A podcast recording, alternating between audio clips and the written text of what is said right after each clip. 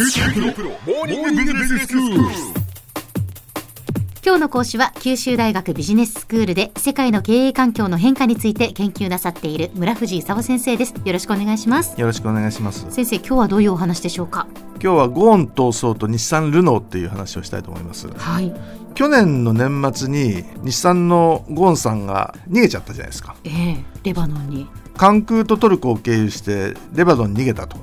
えで楽器箱の中に入っていたとか。ええ。レバノンにフランスのパスポートを見せたとか、まあ、日本の検察裁判官としては慌てて保釈を取り消したりね。15億円を没収したと。で15億円って、まあ、我々庶民にとってはとんでもない。大なくしては困る。なくしては困るなくしてはってそもそも最持ってない。最初からないですよね。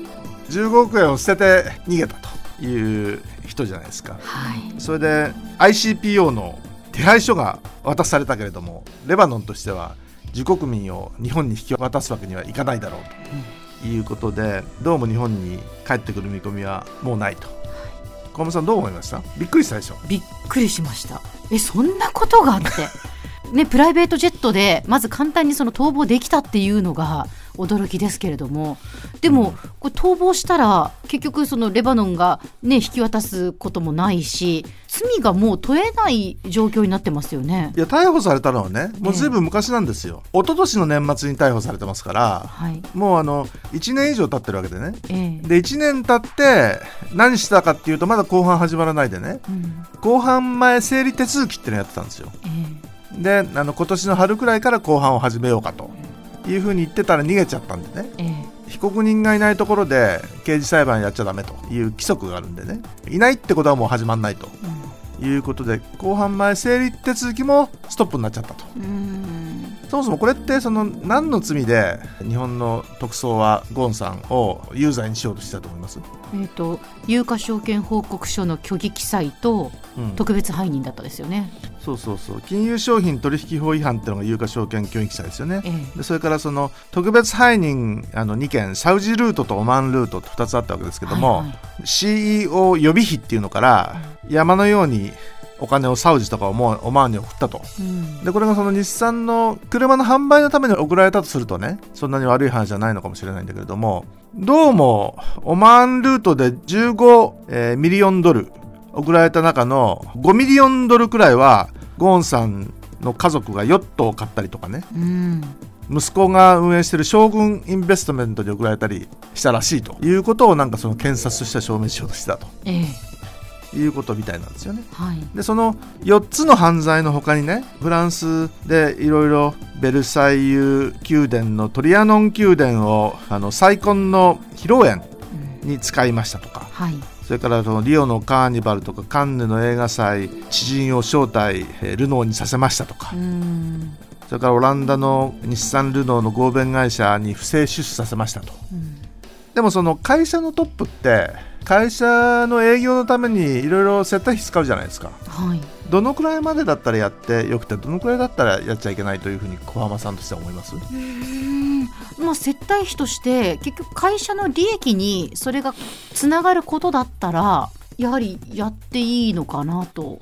でもそこがこう完全に私的なことに使われたのであればそれはダメですよね。うん、リオのカーニバルとかそのカンヌの映画祭にお客さん招待するくらいだったらいいのかもしれないけど、ベルサイユ宮殿で自分の披露宴やっていいかどうかっていうくらいになると三角になってきてね。はい。まあオランダの合弁会社から不正出資したみたいなのはこれは罰でしょうと。そうですよね。だからその日本であの後半であの犯罪を証明しようとしてたっていうのに入ってこないかもわかんないけどどうも他にもいろいろやっててね。うんうん。やったのかやってないのかいろいろ証明されようと思ってたのが、まあ、何一つ証明されないことになってゴーンさんはレバノンに行っちゃって自由に日本を非難してるという状況なわけですよね。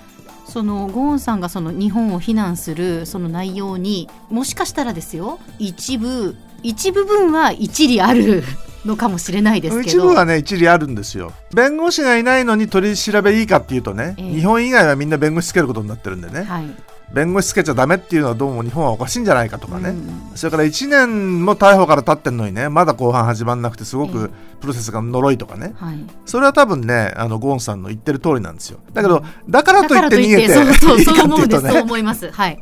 逃げてしまったらそう逃げるが勝ちみたいになってしまうじゃないですか。うん、よく楽器箱に隠れて逃げるんだと思うけども。本当ですそんなことできるんだったらちょっと GPS つけろとかね X 線で保安検査なんでしなかったんだとかね。まあ逃げたらちゃんとそれが犯罪って言えるようにしとかないとね。刑法も改正しなきゃいけないって言ってなんか法務省がなんだ慌ててるみたいですけど。まあそういうことであの後半が止まっちゃってね。ゴーンさんに逃げられちゃった日産とルノーとしては今どうなってるかというのをちょっとあの見てみたいんですけども、はい。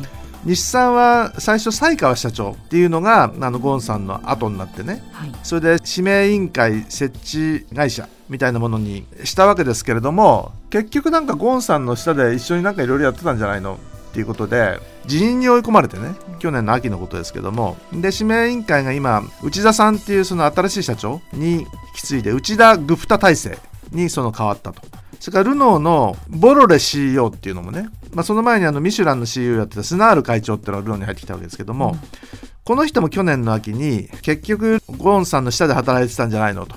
あんまりそのルノーの中でもよく言う人いなかったもんでね。もうボロレダメっていう話になって。今デルボスさんっていう人が暫定でやっててで今年の7月からデメオさんっていう人に変わると。でこの人はフォルクスワーゲン傘下のセアトっていうスペインの会社で CEO をやってたイタリア人なんですけども、はい。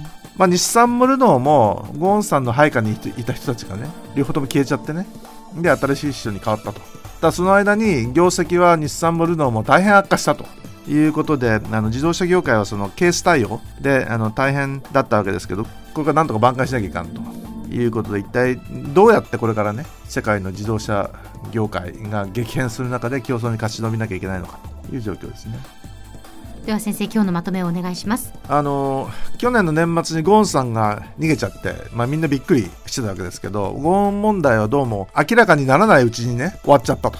それでその日産とそのルノーはあのトップが西川さんとそのボロレ氏が失脚しちゃって新たな内田社長と、えー今出る帽子7月からデメオ氏が後任になったと。ただゴーン問題で両社とも相当出遅れたもんでね。これからケース対応で相当頑張んないとねやっていけない状況になっているという状況です。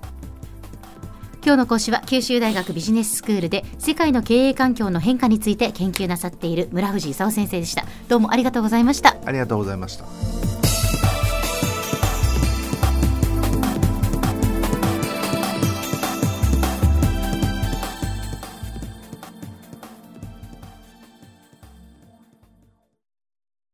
QT プロは通信ネットワーク、セキュリティ、クラウドなど QT ネットがお届けする ICT サービスです。九州中に展開した光ファイバー網を基盤に一番身近なビジネスパートナーとして九州の企業自治体の皆様をサポートします。詳しくは QT プロで検索を。